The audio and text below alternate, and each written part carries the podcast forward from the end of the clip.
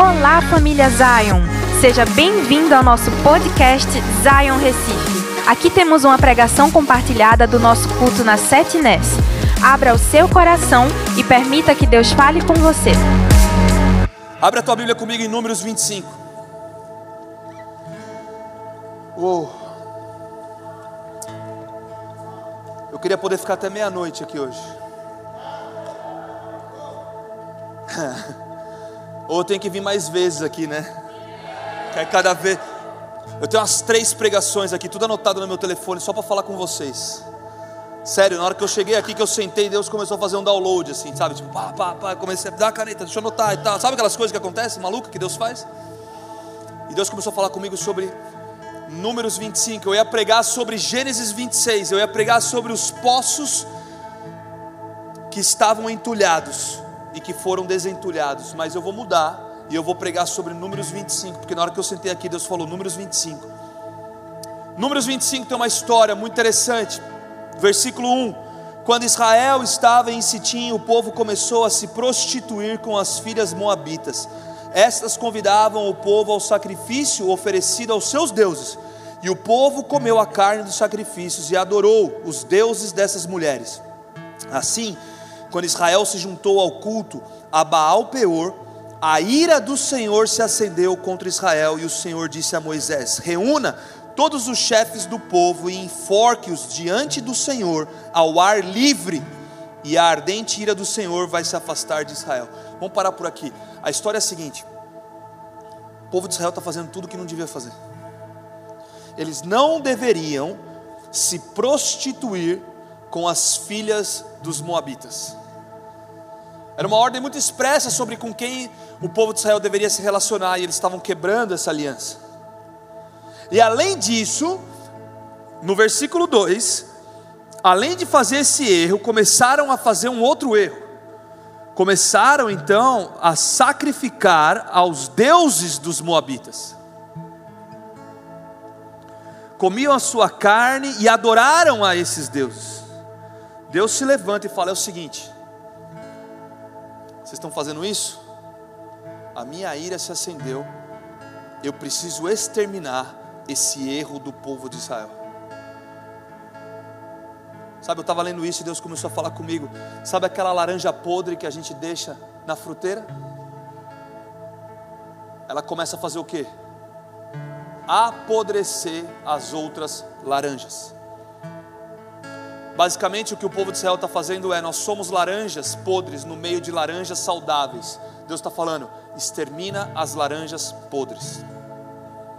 Porque se você tira a laranja podre, você guarda, preserva a laranja saudável, a laranja boa. E Deus começou a me confrontar sobre o que é laranja podre na tua vida, César. Porque uma laranja podre, quando você olha ela por cima, quem já foi enganado por uma laranja podre aqui? Levanta a mão. Você conseguiu cair no conto da laranja podre? Sabe como que é o conto da laranja podre? Você olha para a fruteira e fala: "Nossa, está tudo bonito". E fica lá mais um dia, dois dias, três dias, depois de uma semana você vê que, cara, ela estava bonita por cima, mas por baixo ela estava podre. E aonde ela estava podre, ela começou a contaminar as outras laranjas. Você já foi enganado pela laranja podre? Que raiva que eu fiquei daquela laranja. Porque eu falei, ela me enganou. Ela era bonitinha por cima, mas ela estava podre por baixo. Quais são as laranjas podres, talvez na tua vida, que você precisa remover? No culto aqui, levantando a mão e adorando, ela até parece bonitinha. Mas você sabe lá no fundo, você e Deus, quais são as áreas da tua vida que você precisa exterminar as laranjas podres. Porque o que Deus está falando para o povo de Israel é a única forma de cessar a minha ira sobre o povo é exterminando as laranjas podres.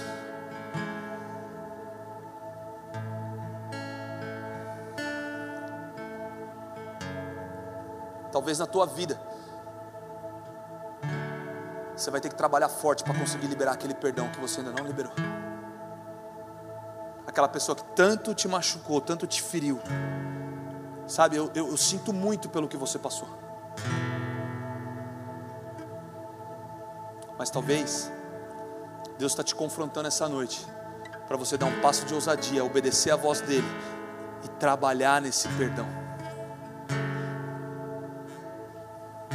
Às vezes é aquele relacionamento que Deus pediu para você entregar e você não entregou. Eu não sei o que, que é, mas sabe de uma coisa? extermina as laranjas podres do teu meio.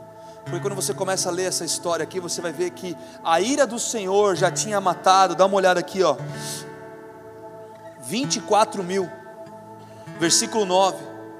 Os que morreram da praga foram 24 mil. Deixa eu te falar, 24 mil pessoas sofreram por conta de uma praga que ainda não havia cessado. Ela cessou no 24 mil quanto será que vai custar sobre a tua vida para você exterminar essa laranja podre? Você entende o que eu estou falando aqui? Talvez é um pecado de estimação que você vem cultivando. Sabe o que é um pecado de estimação? E hoje em dia a gente consegue ter alguns deles, principalmente na área sexual pessoas se envolvendo com pornografia e ninguém sabe, sabe por quê? Porque você consegue fazer no, no oculto, mas Deus quer que você venha exterminar no público. Quando eu falo público, é altar, é entrega, é custe o que custar, eu quero me livrar dessa praga. Não importa o que vai ter que fazer, eu pago o preço necessário para remover as laranjas podres. Posso te falar, a nossa geração a nossa geração ela é bombardeada, por exemplo, na vida sexual. Pornografia. Cara, outro dia eu fui no banheiro do Outback. Eles colocam uma propaganda bem na tua cara assim, ó. Cara, tinha uma mulher com a perna cruzada em cima de um, de um carro. Falei, caramba, cara, não consigo nem ir no banheiro, já vem essas coisas. Pra quê? Aí você começa a ver, cara, você fala, precisa exterminar de uma cultura que está na sociedade as laranjas podres, mas precisa começar por nós. Precisa começar com o povo de Deus sendo santo, sendo irrepreensível, sendo correto, sendo justo, sendo realmente a transformação. Sabe, eu não sei qual é a laranja podre que há, talvez dentro de você, mas de uma coisa eu posso te falar: extermina isso, que é a melhor coisa que você pode fazer elimina do teu meio para que 24 mil não venham sofrer. Elimina da tua, da, da tua vida, elimina da tua vida, porque você foi chamado para levar vida para as pessoas e não morte, amém? Você foi chamado para experimentar o sobrenatural, para você levar cura, levar restauração, levar libertação para as pessoas. Então cultiva o eliminar. Primeiro ponto de hoje. Cultiva o eliminar das laranjas podres. Aí você continua lendo comigo aqui, ó.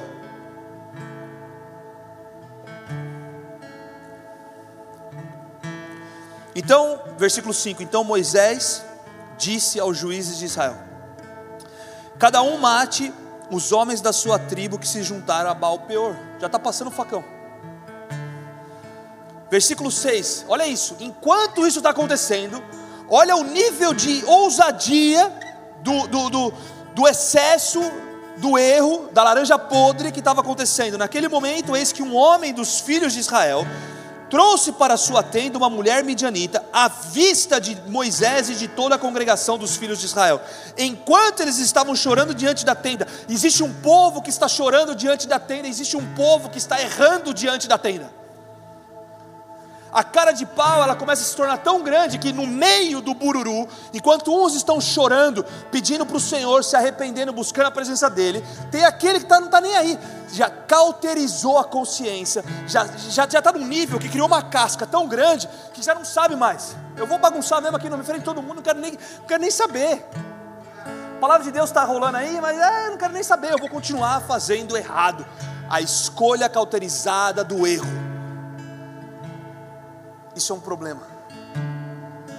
Sabe, eu sinto que Deus quer fazer uma cirurgia na vida de alguns e arrancar aquilo que já está cauterizado. aquilo que já foi criado uma casca por cima do erro, por cima dessa laranja que está ali, sabe, é, parecendo que está tudo bem, mas não está tudo bem. Ele quer arrancar isso dos nossos corações. Ele quer remover do meio. E aí continua a história. Versículo 7.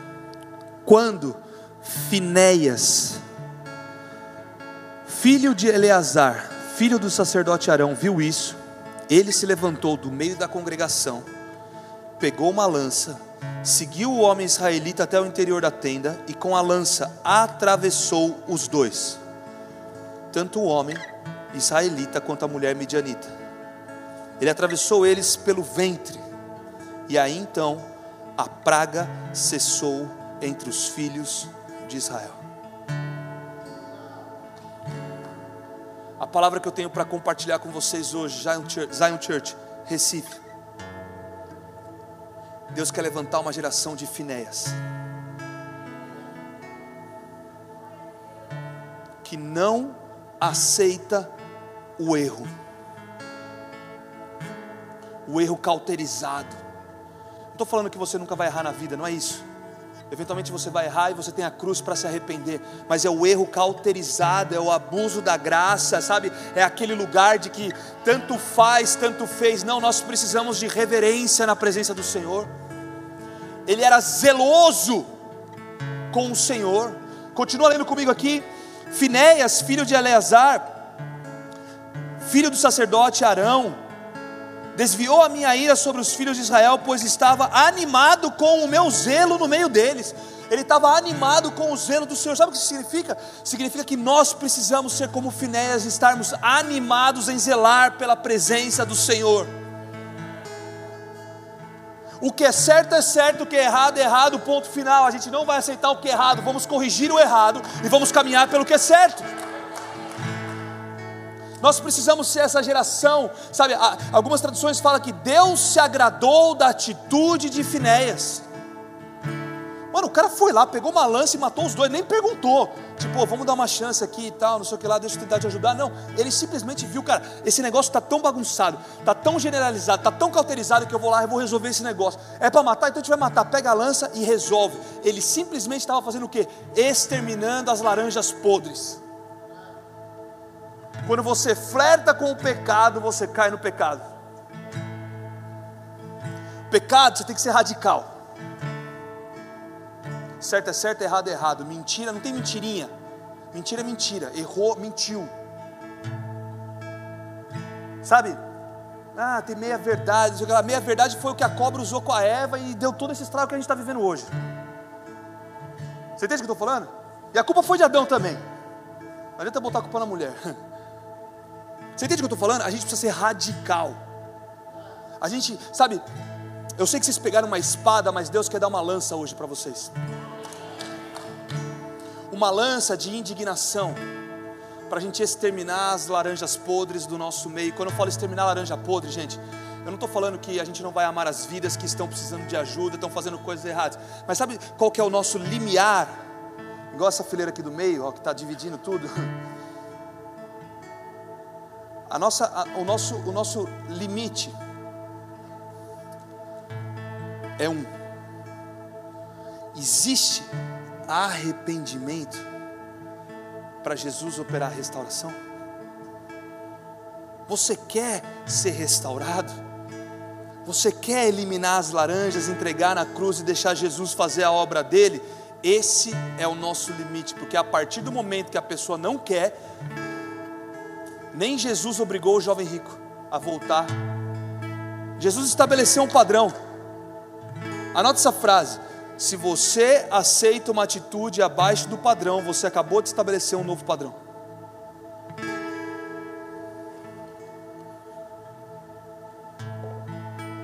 Vou te dar esse exemplo aqui, presta atenção. Eu coloco um padrão para você. O padrão é aqui, ó, nessa altura. Você vem, e faz um padrão então nessa altura. Tem uma diferença de padrão. O meu padrão é mais alto, o teu padrão é mais baixo. Se eu aceitar o teu padrão, eu acabei de estabelecer um novo padrão para todos os outros que estão vindo. Faz sentido o que eu estou falando? Princípio de liderança. É o que Jesus faz com o jovem rico. Jovem rico, vai lá, vende tudo, dá para os pobres, vem e me segue. O que, que ele faz? Foi embora muito triste porque ele era muito rico. Jesus não volta e fala, eu coloquei o padrão aqui, mas você quer chegar só até aqui? Então, jovem rico, faz assim, vende tudo e me dá só o dízimo. Não é isso que Jesus fala. Vende tudo e me dá metade. Não é isso que ele fala. Jesus continua seguindo a vida dele. O jovem rico tomou uma decisão. Jesus também tomou uma decisão. A gente tem um padrão a ser seguido.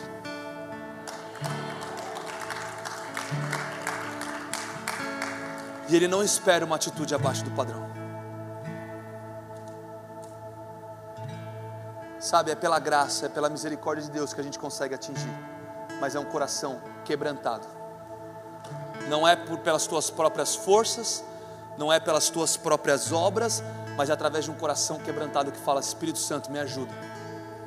Eu tenho aqui essa fraqueza, me ajuda. Eu tenho essa dificuldade, me ajuda. Eu tenho essa questão, me ajuda. É um coração quebrantado na presença de Deus.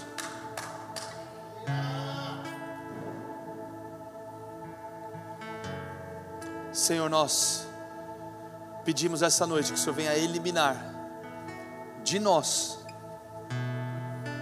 elimina de nós as laranjas que estão apodrecendo. Senhor, nos ajuda através da palavra. Nos ajuda através da palavra a alcançarmos o teu padrão. Nos ajuda através de intimidade com a tua presença, a alcançarmos o teu padrão. Nos ajuda, Senhor, através do teu Espírito Santo, falando conosco, nos conduzindo, nos direcionando, nos levando para um arrependimento genuíno. Oh, Feche os teus olhos aonde você está.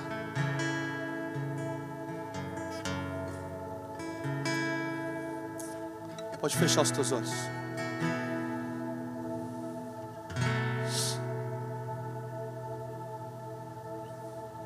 Espírito Santo, eu oro pedindo para que o Senhor venha trazer agora a nossa memória. Quais são as áreas da nossa vida que a gente precisa ajustar contigo. Tua palavra fala que sem santidade ninguém verá Deus. Tua palavra fala sobre pureza de coração. Tua palavra fala sobre a mente de Cristo em nós. Tua palavra fala sobre a tua santidade, a tua beleza, a tua realeza.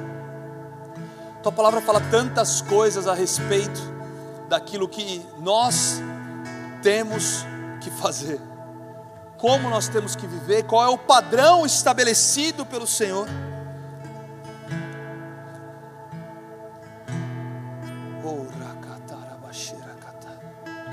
Nessa noite eu oro para aquilo que está cauterizado, seja removido de maneira sobrenatural. Aquela casca que foi que foi feita, aquela casca que cobriu e encobriu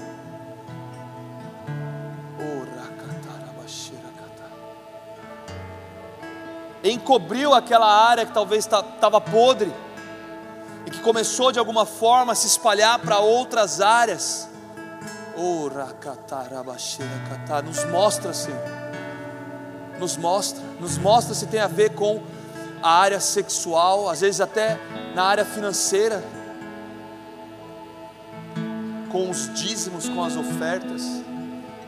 Às vezes com a sonegação de imposto, não sei, sabe? Deixa Deus falar contigo, às vezes é um relacionamento, é um perdão. Eu já falei, Pai, traz agora a nossa memória, o que é que a gente tem que entregar para o Senhor. E como uma atitude de Finéias, nós vamos colocar a lança e nós vamos exterminar essa praga. Oh, rakata